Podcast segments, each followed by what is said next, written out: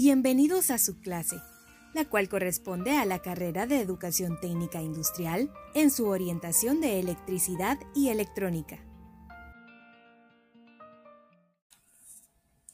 Métodos de análisis y temas seleccionados.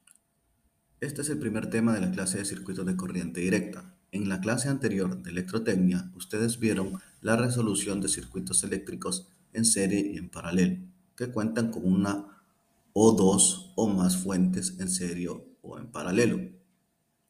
Los procedimientos paso a paso descritos que se aplican a la siguiente tipos de circuitos son circuitos mixtos, por lo cual ya no podremos aplicar las mismas técnicas que en clases anteriores. Las fuentes interactuarán y no permitirán utilizar técnicas de reducción para determinar cantidades como la resistencia total y la corriente de fuente. Para estas situaciones, se desarrollarán métodos que nos permiten abordar de forma sistemática redes con cualquier número de fuentes en cualquier configuración. Para nuestro beneficio, los métodos que se presentan también pueden aplicarse a redes que tienen solo una fuente o varias fuentes.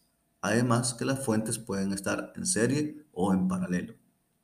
Los métodos presentados en este tema incluirán el análisis de corriente en ramas, el análisis de mallas y el análisis de nodo. Cada cual puede aplicarse a la misma red, aunque en general uno es más apropiado que el otro, dependiendo del tipo de red. No puede definirse cuál es el mejor método mediante un estricto conjunto de reglas, pero puede determinarse solo después de entender las ventajas relativas de cada uno. Además de eso, miraremos las fuentes dependientes y además examinaremos minuciosamente fuentes y conversión de fuentes de eh, fuente de voltaje a fuente de corriente y viceversa.